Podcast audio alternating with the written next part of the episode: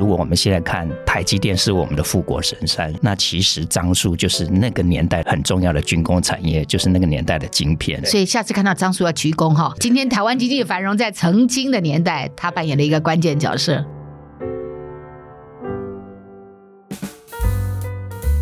欢迎来到王文静看世界，我是不文静的王文静，在这里你可以听到我分享世界的精彩，还有许多深刻的故事。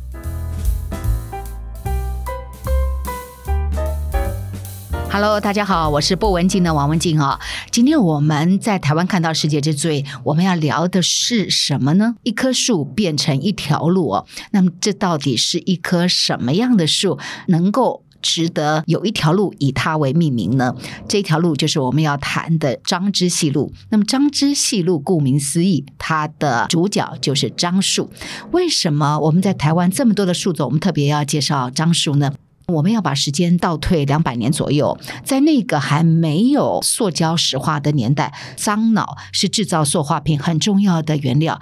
为了较劲军火实力哦，诺贝尔这一个人，他利用樟脑研制成功威力很强的无烟火药，让樟脑成为重要的军火跟工业原料。所以樟脑不是只有樟脑丸哦。那世界上哪里有樟树呢？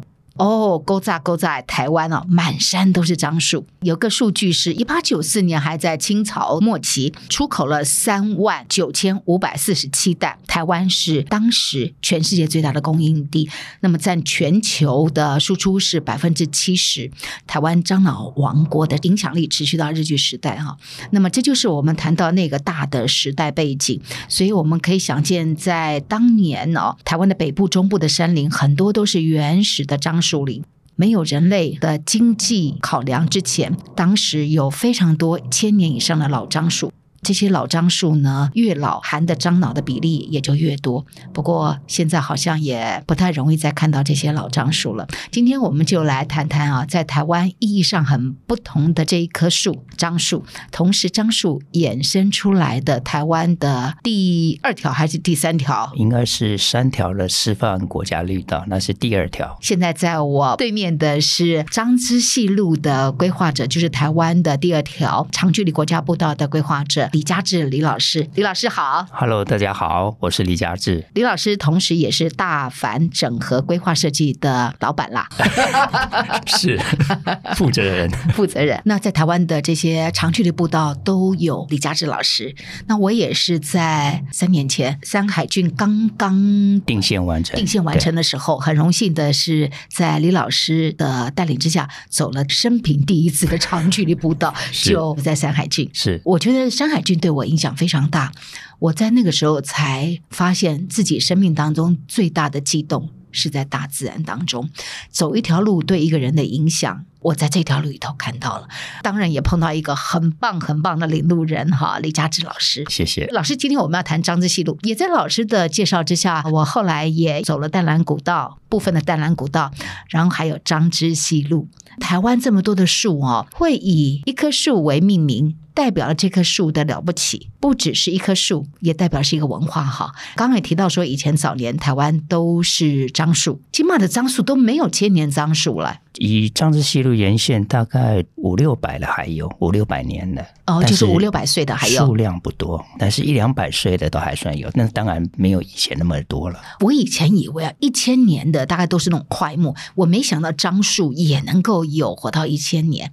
只是在台湾哈，曾经的樟树王国，因为樟樟脑的经济效益，所以这些一千年的樟树都没有了哈。我们现在呢，樟树是一种什么样的树？它喜欢在什么样的环境？为什么？台湾会这么多呢？樟树基本上它属于樟科，樟科这个植物在台湾的中海拔以下或者是低海拔，其实它是一个相当适合生长的一个植物。它可以说是属于亚热带的植物吗？算是亚热带，然后中低海拔。嗯、我们最知道的就是樟树好像就做樟脑丸。其实如果我们现在看。台积电是我们的富国神山，是一个很重要的军工产业晶片。那其实樟树就是那个年代很重要的军工产业，就是那个年代的晶片啊，懂懂懂。所以下次看到樟树要鞠躬哈。是，今天台湾经济繁荣，在曾经的年代，它扮演了一个关键角色。它的运用面是相当广的了啊。是，赛璐璐以前可以做电影的那个影带的赛璐璐，把樟树树干打成块片，然后用高压蒸馏出来的产物。哦那我们现在最常看到的是樟脑精油，其实在这个过程里面还会产出脑沙，就很像盐的结晶。你说在煮的时候，精油出来了以后，有某一部分会结晶出来，哦，像所以你看到老照片，他们是挑脑沙，有没有？老师很像舍利子哎。樟树，呃，只是舍利子是圆的，它是像盐的结晶这样。那这个结晶体可以提炼成各种商业的用途，是，是吧？是。哦、那脑沙其实也是中药的药引。沙是那个砂石的沙，砂石的沙，它也是中药的药引之一。我们现在在一些以前是伐樟树的中药的山区当中，我们还可以看到那叫脑疗，樟脑的脑疗，好，那个旧的遗址。脑疗跟炭窑，因为它本身的储存比较难，所以其实你要。看到实体几乎看不到了，但是唯一留下来就是地名哦，哦。所以你看北埔不是有一个十二寮吗？哦，哦因为当然这个公寮都是很简单的嘛，哈，我们只能从老照片还从地名上面去看到，原来这里以前就是，所以有一个什么寮的意思就是、啊、在新竹一带最多了，从二寮、八寮、十寮、十二寮等等。那所以张之细路它是从哪里到哪里？当时的定位是希望从大溪的对岸，就是龙潭山坑子。因为大溪在往上走的时候，那个水量不够，所以容客船就换成了三板船。对，所以它可以到龙潭的山坑子，然后一路了就翻越过我们刚刚讲的石寮山、八寮、石寮，翻过去以后就走到了关西。石寮那些已经在新竹了嘛？哈，从桃园新竹交界，就一路往新竹的方向走，然后再经过横山，我们刚刚讲的三湾啦、啊。山湾结束以后，就进到了苗栗、桃园、新竹、苗栗。苗栗那苗栗最后从卓兰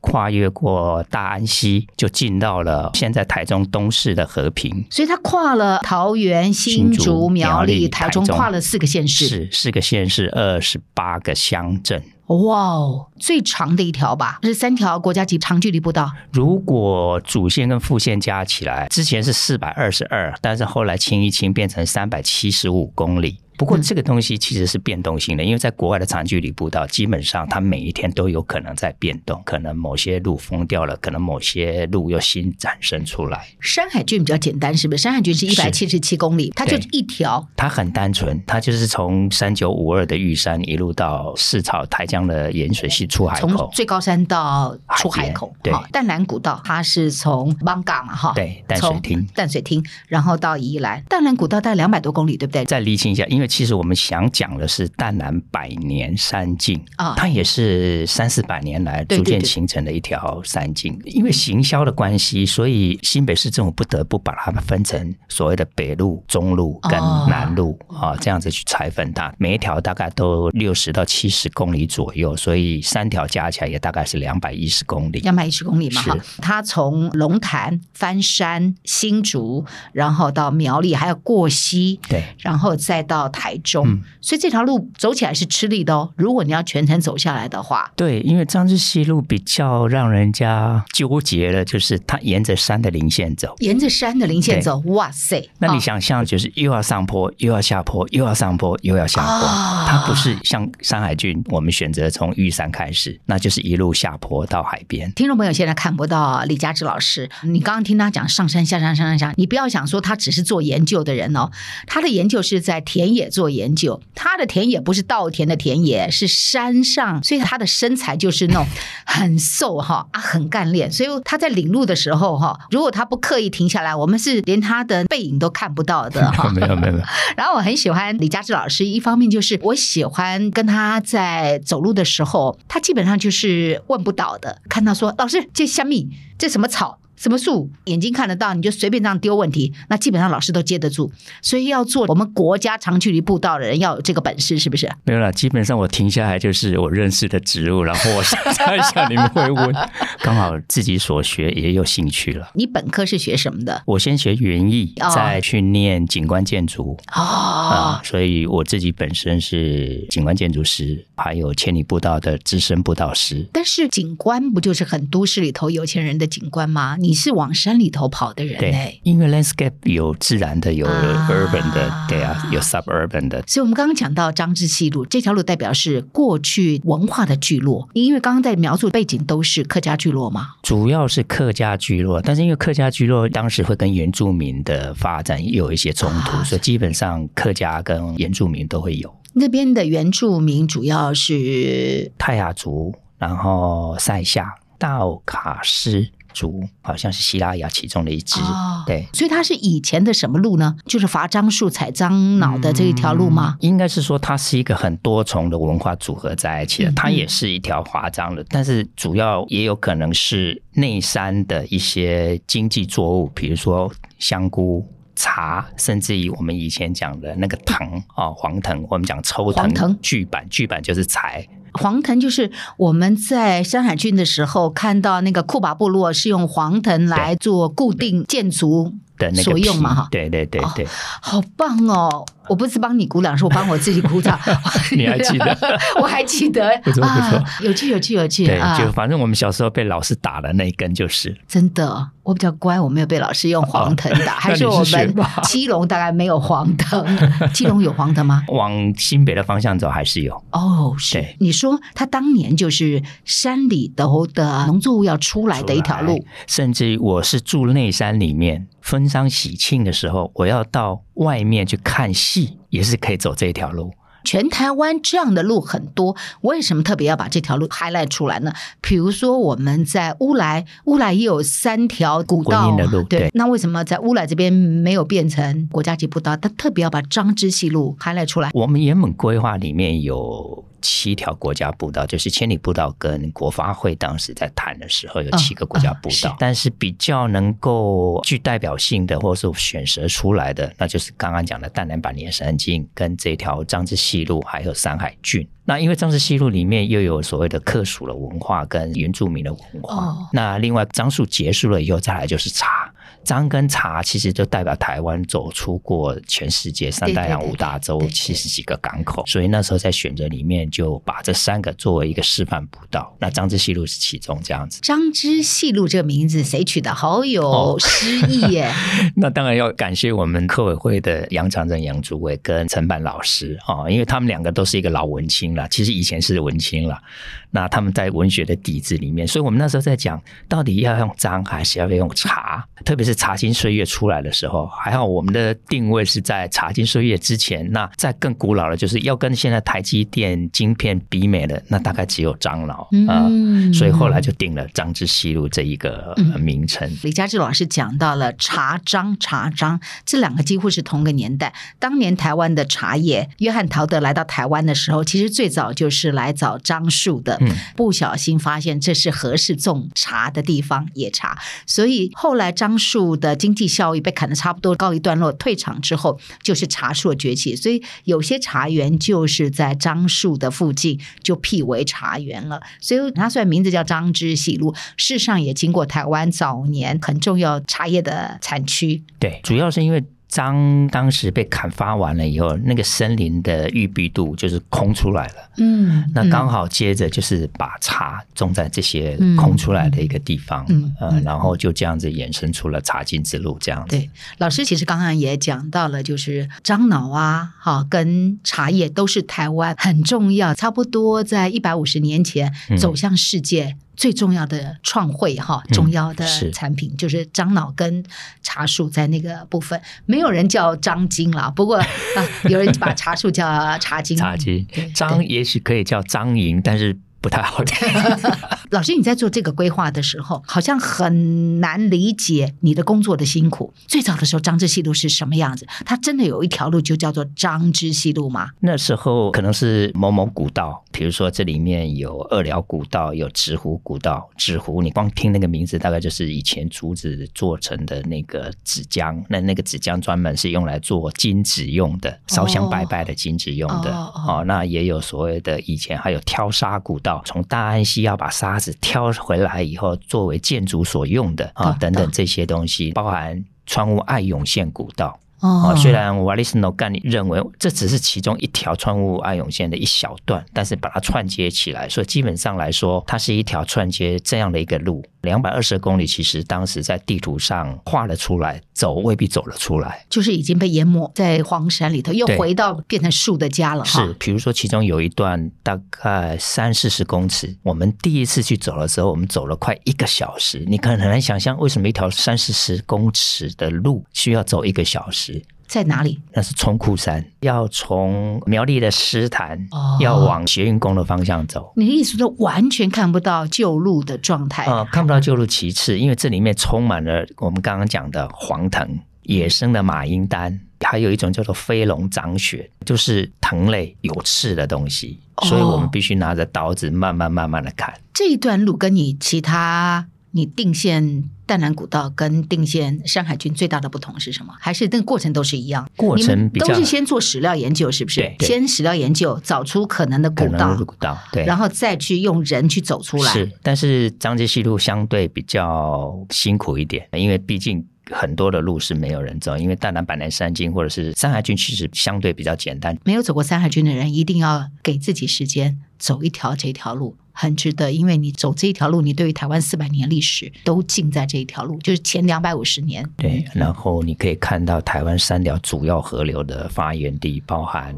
浊水溪、南子仙溪，也就是高平溪的上游，然后你可以看得到曾文溪。你可以在山海剧里面看到这三条溪。其实台湾基本上就是两河流域啦，一个是曾文溪嘛，南台湾是最早，然后再来就是淡水河嘛，嗯、就是茶经的这一条哈、嗯。那我们回到谈啊彰支西路嘛哈，所以就要去踩线了。你说这条彰支西路的踩线，那是民国几年的事情？大概四五年前。四五年前，嗯、所以这个四五年前，大概这几条长距离步道几乎是同一个时间在发展的是吧？淡南百年山径结束以后，接着就是彰支西路。嗯、那彰支西路的第二年开始，那山海军也接着启动。这样子，嗯，所以它最难的就是踩线阶段，那么多条路，其实要把它找出来，然后要确认可以走又安全，在过程中真的要清很多东西。通常你们做研究，然后在纸上找路，嗯，然后再实际去走路，分别的时间大概都要花多久时间？呃，研究跟纸上作业比较快，大概一两个月的时间。但是实质上在踏勘，嗯，这个还蛮感谢柯委员那时候给了我们六个月的时间。那其实我们大概花了八个月的时间才把整条线确认下来。那如果淡兰古道跟山海郡大概是花多少时间？也差不多要这么久吗？山海郡可能时间比较短一点。我们刚刚讲，如果八个月，山海郡大概。是四个月或五个月，哦，只要一半的时间。对，那淡蓝古道也差不多，大概就是六个月左右。嗯，张之西路你那时候是卡在什么地方？它其实有太多已经没有在走的，那因为它又在西部鹿山带，淡蓝古道因为比较湿。但是张之西路相对在桃竹苗中，我们刚刚讲的三级线，这个时候它有很多的干季，所以变成它的黄藤倒来倒去的，它的野生马缨丹那个是相当有刺的，包括飞龙掌雪这些，它可能今年干旱枯了，整个就倒下来，明年又长出来，又枯了又长出来，所以你可以想象那个要闯过那个满纠结树藤的死的活的又长满刺的那个环境，好像十八铜人阵你要闯过去一样，所以。那时候真的是还蛮辛苦的哦，有发生危险吗？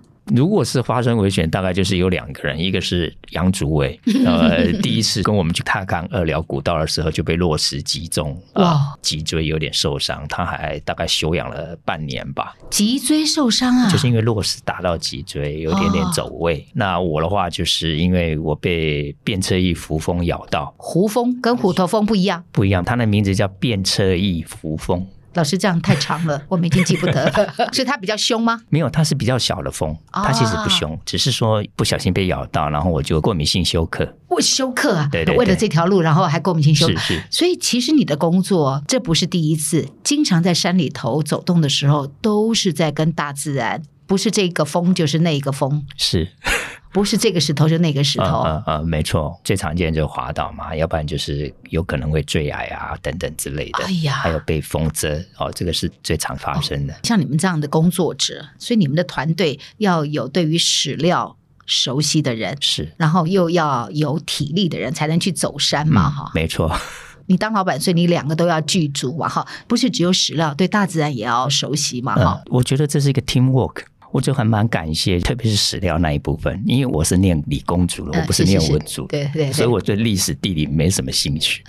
那还好，我们的同事他把重要的东西整理给我，我只要了解大的东西就好，细节我就不用去了解。嗯嗯。所以张之细路后来冒着生命的危险，其实没有冒着生命危险，但是后来就是生命都被威胁了哈，在走这条路，才终于就把台湾的第二条张之细路国家级步道把它定线出来。老师，你情绪都不太容易有起伏的人哦，你有这样哇？我们搬到了，你有那个感觉过吗？我都没有看到你有这个样。像我们刚刚讲的那一段过了以后，就是三四十公尺那一个过了，对对对，包含川洼阿勇线，最后我们冲出竹林，见到那个景观平台的时候，大家真的就是会感动，然后会大叫。是啊、哦，是。你的意思是说，有可能走不出一条路？对，特别是川洼阿勇线跟其中有一条叫老官道的。这条路基本上是没有路的路，在我们踏查的那时候，我们同事还打电话说：“你们是不是被困在山里面？”确实，我们被困在山里面，因为我们离接驳的时间晚了两个小时出去。哦、呃，但是现在你去走那种五六个小时的路，现在大概两三个小时就可以走完了。这真的是验证了我们在说哈，路是先人走出来的哈，嗯，就这样一步一脚印把它走出来。嗯，所以你在走，跟我们走的感情又更不一样。我们就看看风景，哦，好美哦，啊，那你都是你的啊，这里被风咬到了，那个是他石头被砸到的。对对对，所以这条路是特别特别不容易，张之细路哈。所以大概在五六年前就正式成为国家级步道了。对，踏勘了八年，等于历经了春夏秋。都有，因为特别是去年我又巡检了四次，也就是说，我又重新把张之西路从南到北，从北到南又走了四次。天哪，天哪！我现在整个张之西路走过大概八次左右。哇！呃那淡蓝古道你走过几次？淡蓝古道比较不需要照顾，因为北北基都是属于呃，虽然是五都或是地方政府，所以其实量能上或者说要启动这部分的话会比较快速一点。所以当然新北市还有我们讲的北北基，其实都还蛮帮助做这个部分。嗯，那张之西路因为是客委会在主责，所以你会发觉地方政府可能有时候就不那么注意这件事情。所以张之西路的走出来，它最难。最难就是没有路当中走路，所以你刚刚说它最大的工程就是在踏踩的这个过程。嗯、对，那也很多的危险在里面。终于，终于现在成为一条路，嗯、所以我们现在去走张之西路，真的可以看到很多樟树吗？陆陆续续还是有。只是说你要找到一个两个人合抱的樟树会比较少，相对比较少啊啊啊！但是还是很有感动，就是你偶尔走在深山里面撞到那个爷爷的百年老树，你还是会很激动的。老师，这一条两百多公里啊、哦，大部分人可能没有办法从龙潭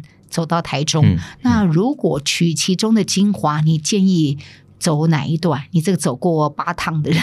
我会建议大家先试试看桃园龙潭的小出坑，这一条是相当短，脚程快的大概四十分钟就可以走完，通常大概抓一个小时或者一个小时有二十分钟。这样不过瘾。如果放大到一天呢？放大到一天，我建议你，刚刚我们讲了，从小出坑一路翻过石寮，走到关西东安古桥去。哦，这大概几公里？十几公里。一天可以完成，一天可以完成，大部分人都是这样走的，全部都在山里面，所以中间没有任何，你东西都要带齐，对不对？东西都要带齐，但是你出了关西的打牛旗古道以后，就开始走在道路上，然后一路进到东安古桥。我觉得关西很美，很有味道的一个地方，所以如果在稻田采收的时间呢、哦，嗯、所以你如果从早上走，然后黄昏走到关西，对啊，进到罗屋书院前面呢，对，进到罗屋书院前面那一片，真是。你最后走完之后，犒赏你的是这么美的一个稻田，是非常非常值得。而且这里头基本上就是客家镇嘛。如果你体力还可以的话，可以到关西的镇上。我不知道老师有没有去吃过那一家叫一营面，它是一个历史建筑，嗯，因为它所有的东西都是当天早上去采买，嗯嗯、所以好好吃，好好吃。所以刚刚老师说的建议的第一个部分就是我们从桃园哈骑走到关西，对，还有呢，然后第二个我建议可以去走明凤古道。哦，明凤也是从关西嘛哈。明凤古道已经到了诗坛了，因为这一条是马街走过的路哦，所以它是在苗栗吗？它在苗栗，它从云洞宫走到诗坛老街，所以你可以看得到里面包含新开，就是当时马杰在那边帮人家拔牙的那棵龙眼树。那狮潭其实老街上面也有很多，包含义民庙啊等等。所以第一条你刚刚建议的那个那个景观都是在森林里头，都在森林里面。那从明凤开始的这一条，它的这一条也是都走在森林里面。我比较建议的大部分都是还有林荫的这些东西，而且明凤真的是古道，你可以看得到古道上面的砂岩中间就稍微有点点下凹，因为以前挑担或是人走的。都是大部分踩在中间哦，就是那个路，你可以感觉到是古道的那个路哈。特别是石阶的时候，因为它是砂岩，所以是被踩的磨的就有点下凹。所以老师说，从苗栗的民凤，明凤然后走到从云洞宫走到石潭老街，这样要多久？这一条比较快，也是大概一个多小时就可以走完。老师再长一点，再长一点。走路这件事情不是单纯就是希望你走在山里面，就像您去圣雅各也是一样。我们是希望你进到村庄以后，跟村庄、跟当地居民有一些互动，包含你刚刚讲的吃的、玩的，甚至于住在那里面去享受一下他们日常的生活环境。嗯、当然，如果说你要把它延伸出来，明凤古道再往上走就是仙山。灵动宫那一边，起走是明凤，但是结束了以后，你可以在那周遭村落里面，还有一些很多的景点可以去玩。嗯，嗯，我母亲是客家人嘛，哈，所以我小时候有一些客家的那个记忆。关系你不用跟他们接触，你一看那个地景地貌就是很客家味。嗯，它的食物也客家味。嗯，然后房子的样子哈也客家味。你看关系还是我们过去老茶厂。有台湾保留最多茶牌的地方，八十六面的茶牌都在这个地方，嗯嗯、所以走张之细路的同时，也可以看到台湾茶叶的风华正茂的那一个年代的记忆。对，关西红茶博物馆还有石店子老街，您刚刚讲的那种街屋的形式，在这边都保存的很好。嗯、我去年十二月哈去走的朝圣之路哈，圣雅各之路，全世界在欧洲有八条主要走到西班牙圣地亚哥的这个教堂的朝圣者之路，那我。从葡萄牙开始骑走，大概一百公里到圣地亚哥。很特别的一个经验就是，我走路是受老师的启发蛮大。就是我走了台湾的这个山海郡之后，台版的朝圣之路，所以我也很想试试看这世界第一条朝圣之路，所以才会走葡萄牙到波多这一段一百公里。嗯，嗯那个感觉是明明是二十一世纪，怎么会像走在一千年前？明明是在西班牙，怎么不是讲西班牙话？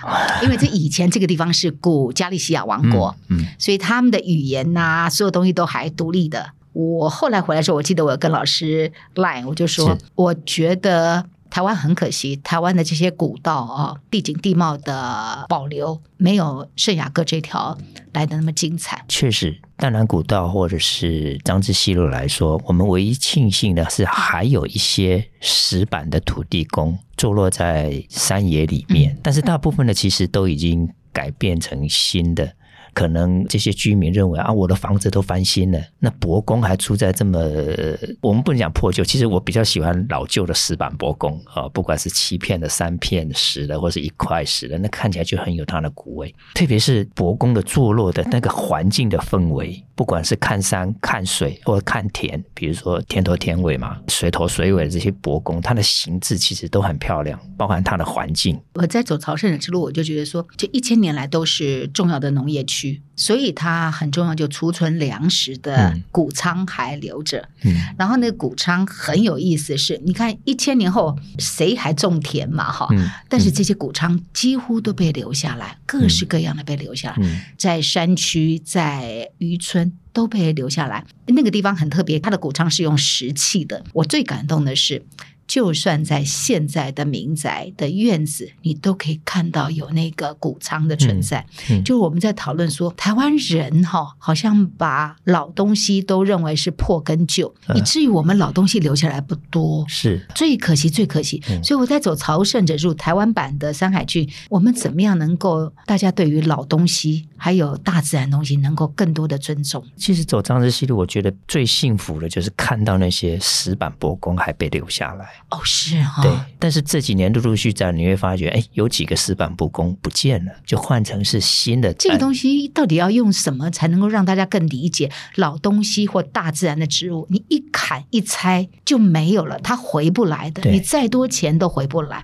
那最有价值、最难的是他们能够被留下来。嗯、这个我想就必须从教育开始扎根做起啊，因为其实包含我们的环境美学都还是需要加。环境美学对，像六月份我准备去走熊野古道嘛，然后做了一些研究，你就发觉走在那里跟一两千年那样的场景依然是这样子存在。呃，可、嗯、是在台湾，如果像我走藏子西路，当然我可以想象以前的人挑担走过，我现在也走在这上面，但是有些环境其实是受到蛮大的破坏。对，所以你就要变成很多的想象。没有办法像，比如我们走国外的这些古道，就是你不用想象，它就好像你按了一个键，你跳到那个时空去。真希望台湾已经破坏，当然来不及，但是大家能够对于现有的这一些老东西的保存，大家能够更有共识，这是我们最珍贵的东西。你说台湾的历史说长不长，说短也不算短。如果从荷兰时期开始的话，我们已经有四百年的历史了，比美国都还要久。现在台湾被列为古迹的，大概一百年就可以列为古迹，或者是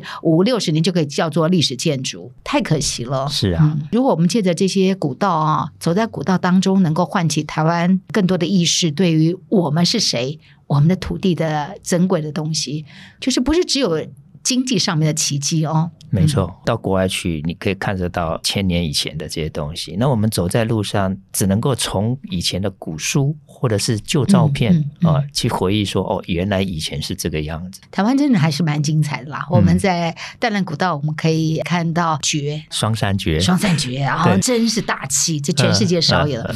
我们在张之西路，虽然现在一千年的老樟树看不到了，但五六百年的还是可以看到，是可以看到客家聚落，可以看到原住民当年。从山里头怎么把物资送出来的那一个路，然后我们在山海郡，基本上就是台湾前两百年的这个历史都在这一条古路。这三条长距离步道对于台湾来讲是非常非常非常有益的。身为这块土地的每一个人，给自己一点时间去认识我们这块土地，在如此的熟悉的土地成为土地的陌生人，其实是很大的遗憾的。对呀。其实还蛮感谢疫情的，让很多人回来台湾，看着自己的家乡，原来有这么美的地方。也很谢谢像李佳志老师这样的一群人哈，默默的在为这些事情的付出。如果不是这些路一条一条的被开出来，我们亲近了大自然，我们了解了我们的土地，这些事情也都不会发生的。